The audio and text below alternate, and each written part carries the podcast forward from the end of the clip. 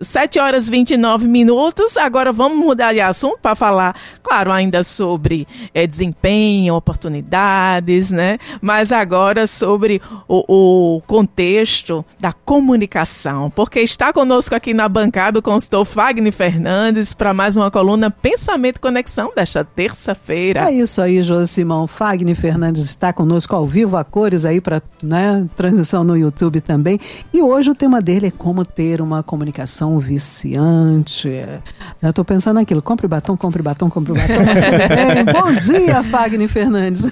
Bom dia. Tem coisas que ficam na nossa cabeça, Sim, né? Então, chiclete. Cria uma né? dependência. Cria uma dependência e vem aquela história do, do, da compreensão do viral, né? Do meme, é. da memética, né? Do, do viral. E aí o segredo, muitas pessoas perguntam, ah, eu quero, como eu faço para receber mais os sims do que os nãos. Os likes, né? né? Os likes, né? Os, os oks, hum. os sinais de que as pessoas estão gostando, esse movimento de que está tudo fluindo, né? Que as pessoas querem saber. Então, como é que eu faço para ter uma comunicação magnética hoje? Olha, tanto pela prática como pelos estudos, eu observo dois pontos assim relevantes. O primeiro, que é o saber ouvir para saber perguntar. E quanto mais eu sei perguntar, ou seja, perguntas abertas, mais as pessoas começam a explorar respostas as quais eu posso utilizar dentro da minha conversação para que nós possamos chegar no denominador em comum, o sim.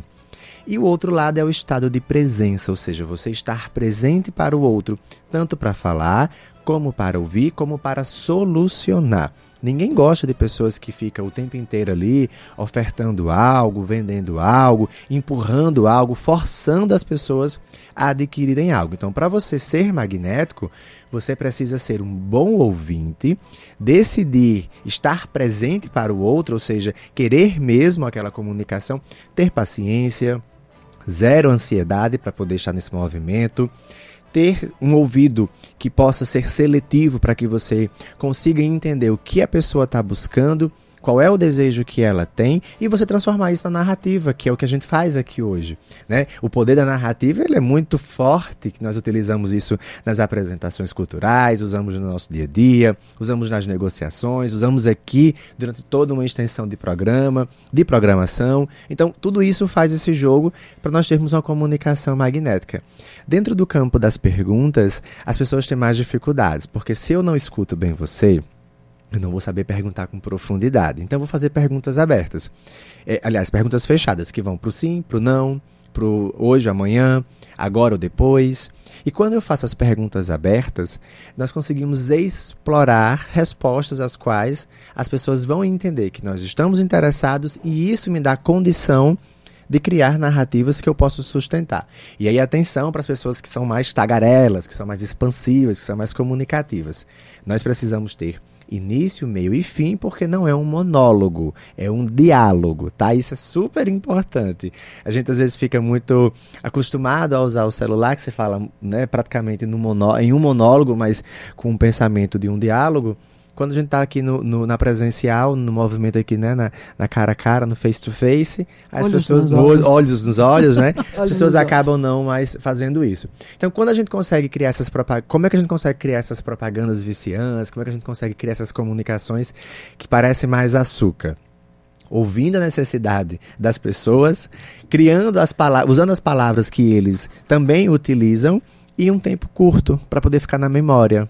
Tá? Isso, isso é muito importante, porque quando eu crio a propaganda mais curta, não é porque eu não quero colocar informações relevantes, é porque eu quero que vá para a cabeça das pessoas.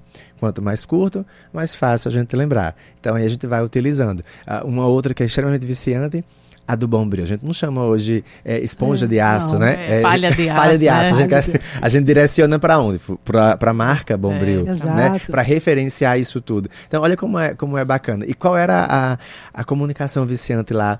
da propaganda. Um sujeito simples na versão masculina, Isso. em que ele era altamente simples e ele tinha um jeito de falar diferente, mas ele falava aquilo que as pessoas falavam dentro de casa na hora em que elas estavam fazendo o quê?